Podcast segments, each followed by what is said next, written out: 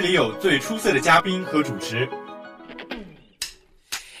大家好，我是今天的主播。今天请到的嘉宾来头可不小。从辩证的角度来说，这件事情应该是这样子的。可是事实显然是如此啊！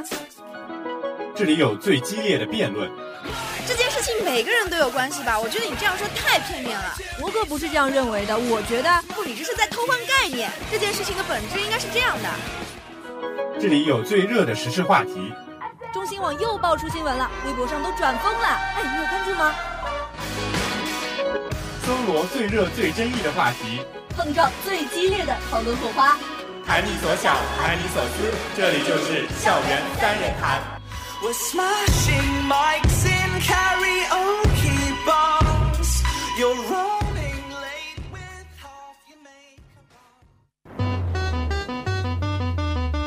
谨以此歌纪念我两年前上班的生活。老子明天不上班，老子明天不上班，爽翻巴适的板。老子明天不上班，想咋懒我就咋懒。老子明天不上班，不用见客户装孙子。明天不上班，可以活出一点真实。老子明天不上班，闹钟响也不用管。罪犯每天清早八晨听到闹钟在那儿喊，睡都没有睡醒，脑壳都是负的，人是木的。喂，醒醒，醒醒！对，说的就是你。唉，事实告诉我们，童话里都是骗人的。所以说，该上的班还是得上，该上的课也逃不掉。那么明儿又是周一了，不知道你有没有做好准备迎接新一周的到来呢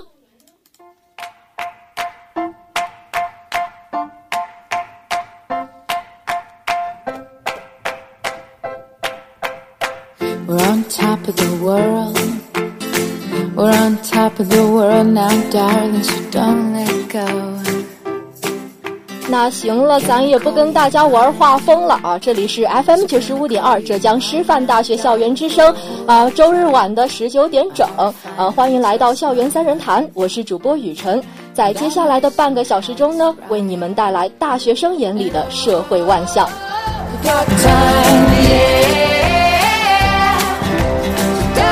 Say you'll stay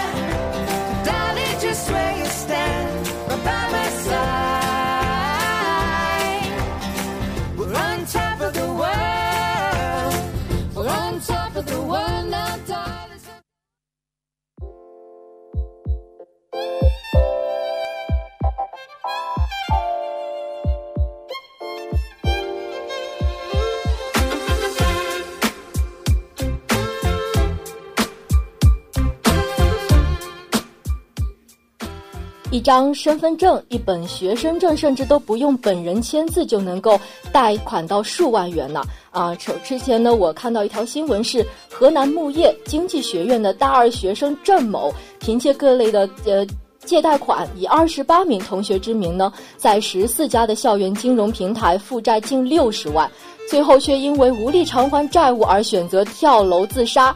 啊，这一极端事件的发生，让大学生消费再度成为舆论热点。近年来呢，各种面向大学生的网络贷款、分期付款大肆流行。诱人广告的背后究竟是馅饼还是陷阱？那频频出现的信息冒用，到底是谁在出卖我们的隐私？面对现状，身为大学生的我们又该如何应对呢？今天我们的主题是：大学生分期付款是馅饼还是陷阱？那在一段好听的音乐过后呢，我们的三人谈就对此来一探究竟吧。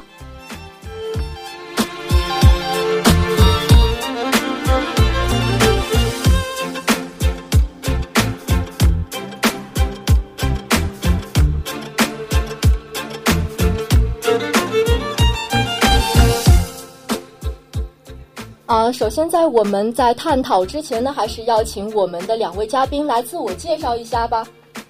呃，各位听众，大家好，我是来自经管学院的张子健。那么现在我是学习呢电商专业。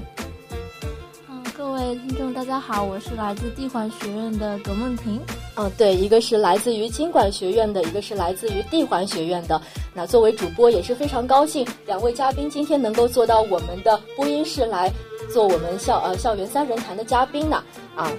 然后我们再把今天的主题给两位嘉宾介绍一下。我们今天的主题是大学生分期付款到底是利大于弊呢，还是弊大于利？在我们的呃交谈开始之前，我们还是要问一下两位嘉宾呢，你们对大学生的分期付款有什么了解吗？或者说你自己或者是身边的朋友、同学有没有尝试过在这种网贷平台上贷款消费呢？据我了解，嗯，这些大学生分期付款是有两种形式的，一种呢就是呃。大学生凭借自己的身份证或者学生证借到一百到五万元不等的额度的钱，还有一种呢，就是购买一样商品，然后就是分期付款，按月支付。嗯，那请问子健有什么看法呢？呃，其实我身边就有这样的同学，就是他们就是利用分期付款，就比如说在校内的一些呃，我们的一些移动营业商。呃，他们在开学之前前一段开学时间有一段时间就是呃可以分期付，比如说呃智能手机啊，比如说我我的室友就买了一部用分期的方式啊，就买了一部 iPhone iPhone 五，啊就非常潮嘛，就是说呃他也想通过这种方式呢，就是说减轻自己的压力，然后就是说提前就是用上比较高端的手机，但是他现在就比较愁这个。每月还款的问题，每个月都是说自己闹亏空啊，啊，这也是比较有意思的一件事情。可能呃，我们身边呢，就是说也有一些同学，我也听说过啊，比如说分期呃买电动车啊，这样出行方便啊，或者是分期买一些呃电电脑啊，这样手笔记本啊，这样的话可能呃自己可以通过一些呃比较少的一些代价获去获得一个啊自己比较喜欢的本子，是这样的。其实，在嘉宾没有介绍，或者说我自己没有看到过这些新闻之前。包括我之后终于看到了这些新闻以后，我其实对大学生分期付款还是比较模糊的一个概念，因为我自己首先没有尝试过。但是在经过我们嘉宾刚才呃两位嘉宾这样子的一个介绍以后呢，我对这个分期付款是比较有了解了。因为刚才子健也讲到了，分期付款其实是在我们的日常生活中是活生生存在的一个例子。啊，我这边也有很多一些呃关于大学生贷款的一些新闻，不知道两位嘉宾有没有听说？过啊，首先一个是啊，大学生他赌球欠下了近六十万贷款，然后是自杀了，曾经还想卖器官来还债啊。这条新闻是这样说的：河南的一名大学生郑德呢，姓呃郑德信，自从去年年初接触赌球开始以后呢，越陷越深，直到是无法自拔。他一心就是想捞本儿，但是呃，他借高利贷，然后向啊以二十八名同学之名，然后去进行一个网络贷款。可是最后呢，这个巨额贷款把郑德兴逼上了一个 逼上了一个绝路，最后选择了跳楼自杀。他当时还想卖器官来还债，这样一个非常呃非常令人骇人听闻的一个事件。那两位嘉宾有没有呃了解过类似于这样的新闻呢？呃，这个新闻我也听说过了，然后之前在前几天在网上看一些新闻也看到了。啊，我之前也了解过一个新闻，就是啊，同样是大学生，呃，想用分期的方式去啊，可能是帮人别人买手机，然后这样他拿回扣这样子，然后这样呢，就是说可能也是呃呃，去和周围的同学啊、导师啊，就是说导员甚至导员，呃，借了几千块，然后就去买了手机，最后呃，手机没有买到，而且被骗了，然后这样的话，他其，因此背上了将近十万的左右的债债务。然后这样呢，也是呃存在这样一个问题，可能呃也因为这样一个过程就是没有办法偿还，可能呃这也算是一个大学生分期贷款出现的一个校园的内内出现的一个事件了。嗯，那刚才子健也提到过了这样一个新闻，梦婷有没有听说过这样的新闻呢？啊，我也听说过一个这样比较反面的新闻，一个是一个女生为了买一个嗯好像也是 iPhone 吧，然后就是被那个借贷。借贷平台的一个广告吸引了，说是零首付，嗯，结果呢，她付的时候就多付了两千块钱，真是悔不当初。两千块钱，这对我们大学生来说的确是一笔不小的数目。那在种种这些令人骇人听闻的新闻背后呢，呃，肯定有他分期付款如此盛行的一个原因。那么现在我们就是来探讨一下这个盛行的原因到底是什么。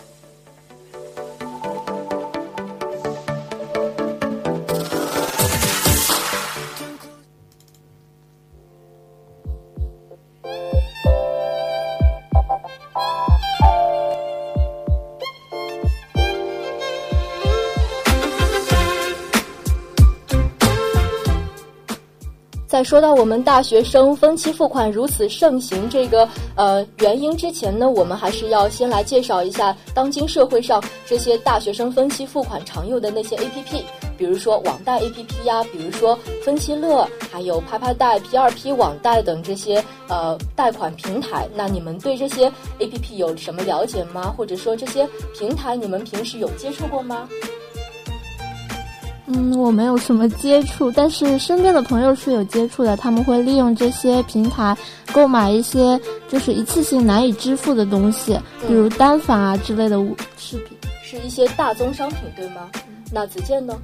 呃，这个平台我没有用过，但是呃，比如说就是身边经常会接触，有些同学也会用。然后去分期，就是因为我比较了解嘛，就是因为他们每每次都到我们寝室这边。啊，发放一些传单啊，就是每次经常给我们呃提供一些呃宣宣传或者之类的东西，慢慢知道了。嗯，但是其实对这个东西兴趣不大，因为第一个本身他们提供的服务或产品我们并不太需要。嗯。嗯，再一个呢，就是说可能觉得呃，因为也知道一些相关的一些事件，就是说大学生存在一些呃，因为因为分期付款存在一些问题，可能呃也是比较慎重，不太愿意去使用这些这些平台。嗯。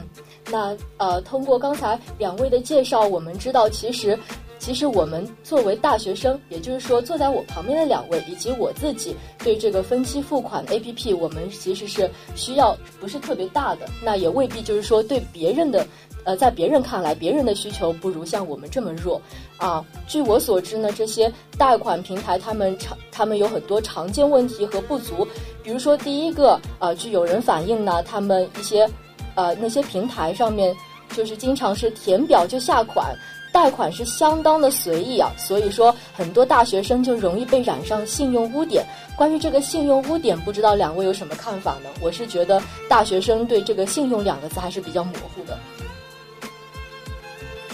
呃，可能作为大学生，我们是一个从呃未成年人向成年人过渡。也就是说，从一个呃不安全民事行为能力人向一个完全民事行为能力人这样一个过渡的过程。那么，可能在这个过程中，我们呃呃，可能更多的时候生活在校园，我们对于校外的一些呃相关的一些经济行为或者是社会行为了解的并不是很多。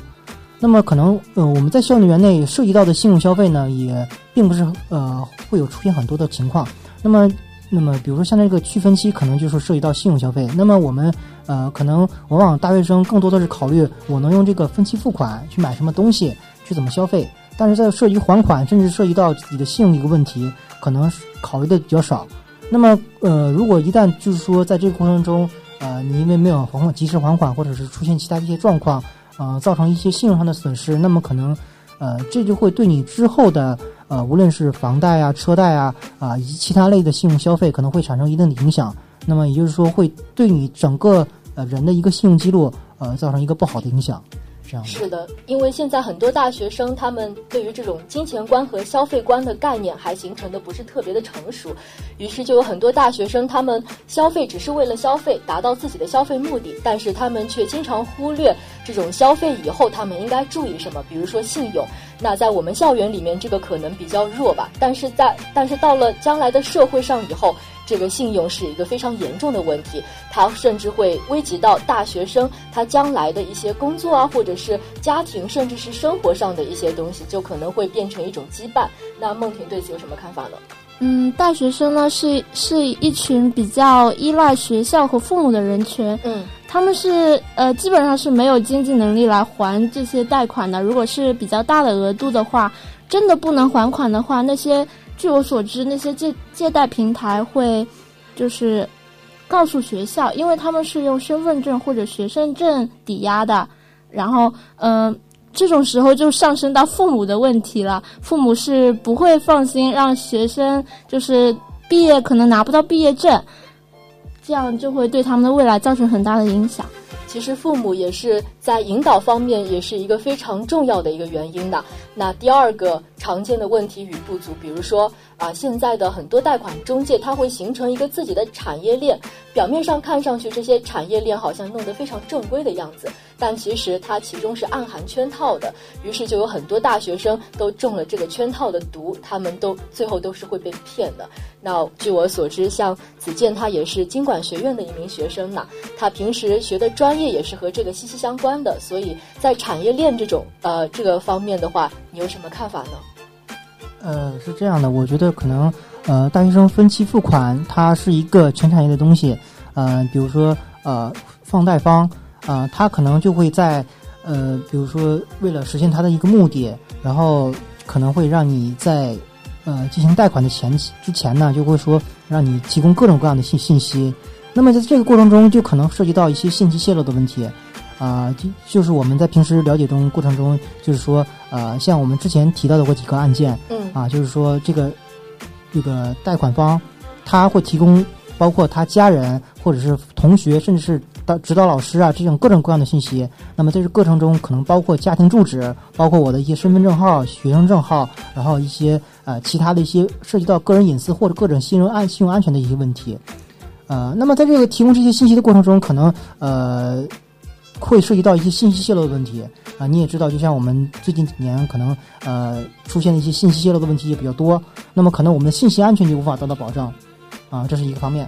嗯。啊，再一个呢，可能就是在呃我们去呃存贷放贷过程中，他们呃一些贷款方，就是说给我们提供放贷的这些这些人，他们所使用的贷款利率普遍比较高。嗯。那么根据我之前看到一些资料或者我一些了解。呃，这些贷款方他们实际提供的一些呃贷款的利率，可能要比银行还要高百分之二到百分之五左右。嗯，那么这是一个相对比较高的利率利率的。那么可能呃，对于我们大学生来说，这样一个利率可能呃，对于我们还款之后会产生比较大的影响，也会给我们也就是说增加一些相应的负担。嗯，啊，是这样的。对，那就像刚才子健所说的，利率啊，或者是那些中介他们自身的原因方面，也是影响我们这种呃分期付款的这样一个比较大的因素。像我们以前高中的时候，课本上经常有学利率啊，或者是银行利息上调，或者是呃借贷款，或者是期货之类这样一些专用的术语，但是。当时可能很多人只是为了考试，并没有去很深入的了解过。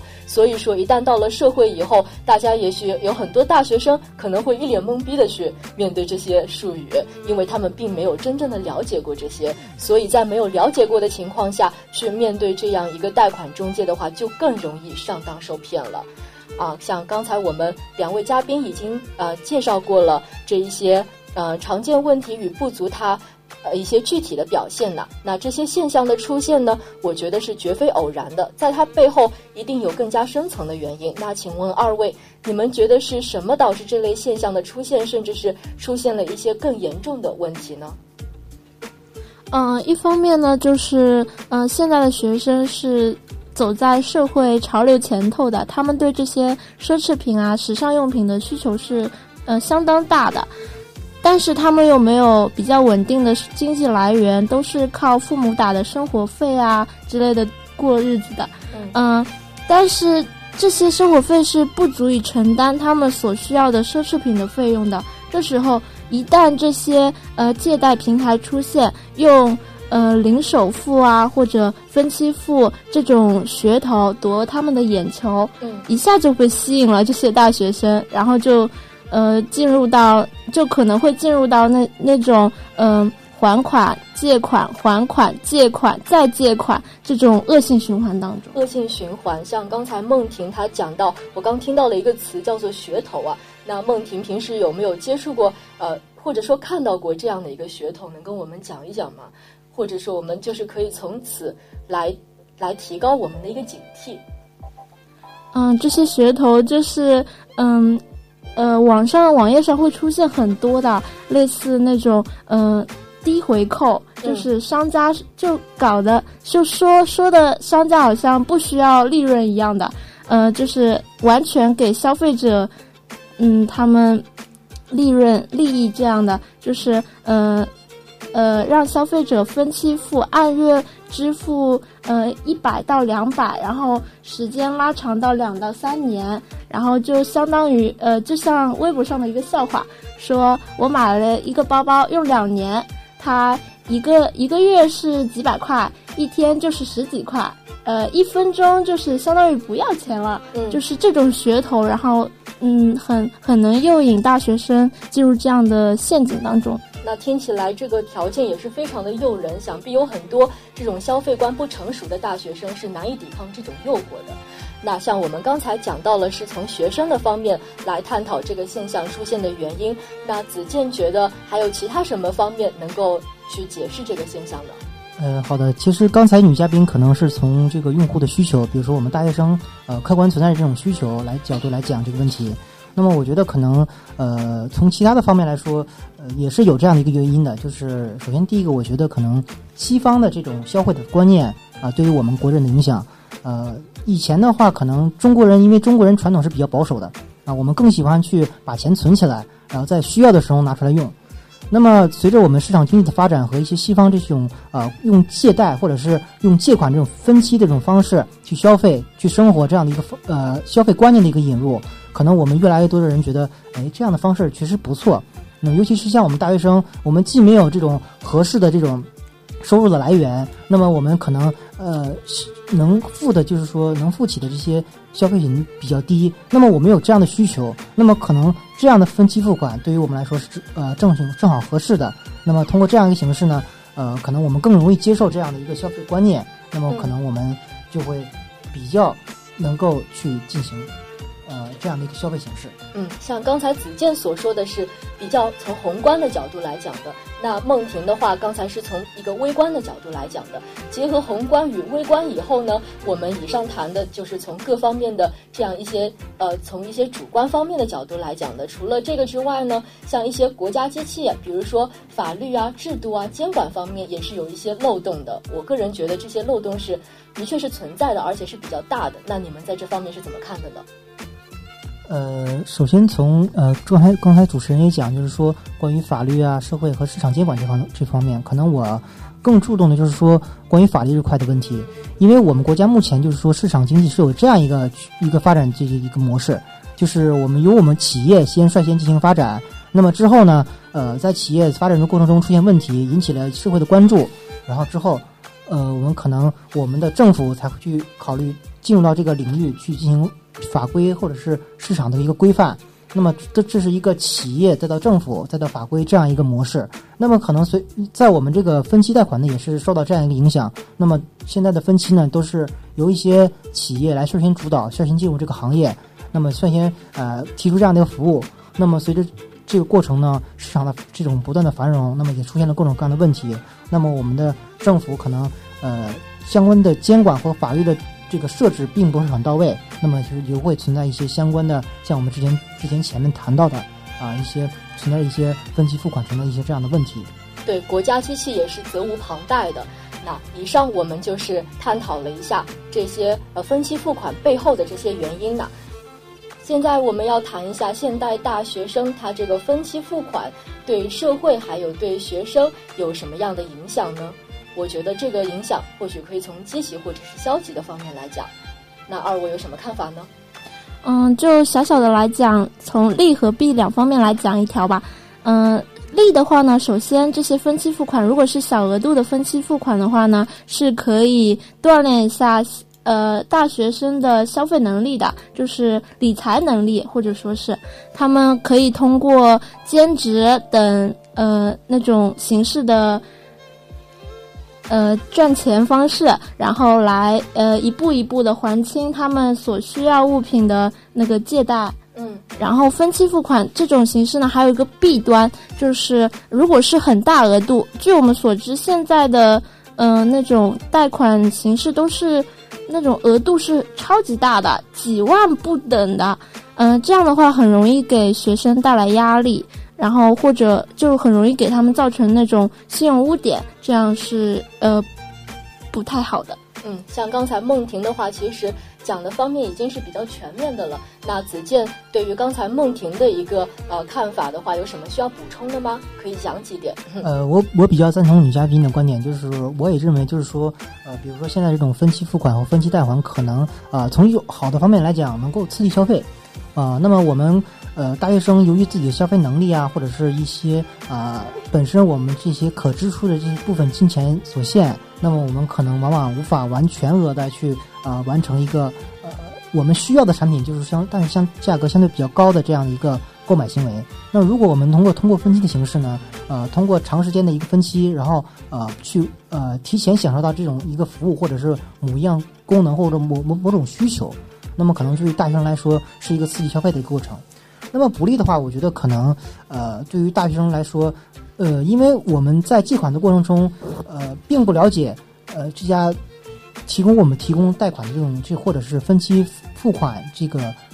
提供商的一个信用资质，或者是他在呃设置的过程中，他的一些呃过程或者是一些法律法规的一些文件。那么可能我们在这个过程中，我们的个人权益会受到侵害，因为我们毕竟来说，可能我们虽然如果我们不是法律专业的，或者是长期呃有过这样一些消费行为的一些同学，那么可能他在这个过程中，对于某些法律法律条文或者是一些呃陷阱，如果没有就是说清醒的意识的话，可能会受到一些呃经济上的或者是一些呃利益上的一些损害。那我觉得可能对于这这这个一方面，可能对于大学生来说，可能是需要我们去注意的。嗯，比如说市场的话，就需要发挥它一个看不见手的作用；那政府的话，就需要它发挥一个看得见手的作用。需求最后都是刺激消费的一个根本因素。那以上就是我们谈到了这个新闻现状，还有原因，谈到了影响，最后我们就要去关注一下如何去解决这个问题，如何去解决这个大学生分期付款的这个问题。那啊、可以从学生或者是政府还有社会三个方面来讲。三个呃，两个嘉宾啊、你们对这方面有什么看法呢？就如何去解决？嗯，首先对大学生来说呢，他们首先要有一个理性消费的思维，嗯呃，不能过度消费，就是自己不能承担的物事呢是呃不应该去涉及的。我觉得，还有一种就是嗯、呃还款的也也是涉及到道德观念，还款要及时。嗯，然后对于那些哦，还有就是嗯，对于大学生来说，他们借贷的时候，嗯、如果对那个平台不是非常的了解的话，应该去向身边的朋友或者呃同事去问一下，就是呃相关有有相关法律学学的那那些同学的话，应该去问一下，就是稍微涉及一下这方面的知识。然后关于那个企业的话，他们应该嗯，应该通过就是看学生个人的情况和家庭的支持力度，他们应该去相应借呃相应额度的钱，不应该就是所有人都可以借到呃随便他们想要借的额度，这样是不太好的。嗯，像刚才女嘉宾也谈到了这么多，那男嘉宾呃子健，你有对此有什么补充吗？可以浅谈一下。呃，我觉得可以，因为女嘉宾刚刚从学生的角度、从企业的角度来说，那么我觉得从政府或者法律这个角度，我觉得可能政府需要去做一个做到一个看得见的手，对于市场进行一个规范。嗯，那么可能更多的是呃，从一个学生的角度去如考虑如何去保护学生的利益，因为在过去过程中，可能学生不仅仅是贷款方，可能更是一个弱势群体。那么相对于社会上的这些呃贷款提供方啊，或者是一个供应商，他们可能更多的是需要政府和法律的相关的保护和支持。那么我觉得这一块的法律设施和相关的法律规法规应该去加以完善和规范。那么就是我关于这上面的观点。嗯，大家两位嘉宾都是说的非常有道理的。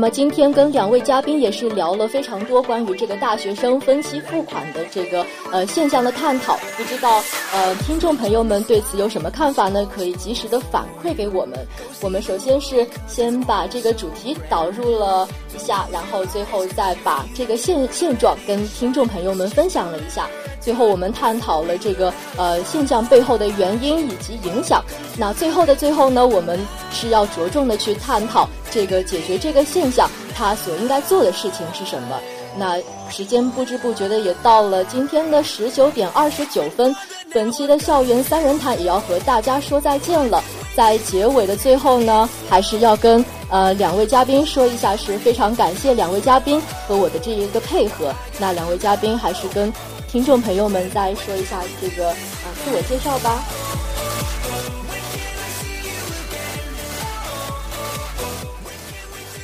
节目就快结束啦，再来重申一遍，我是地环学院的葛梦婷，我是经管学院的张子健。那是非常高兴两位嘉宾能够到我们这边来做客。好了，那我们的校园三人谈到这里就和大家说再见了。我是今天的主播雨辰，我们下期再见，拜拜。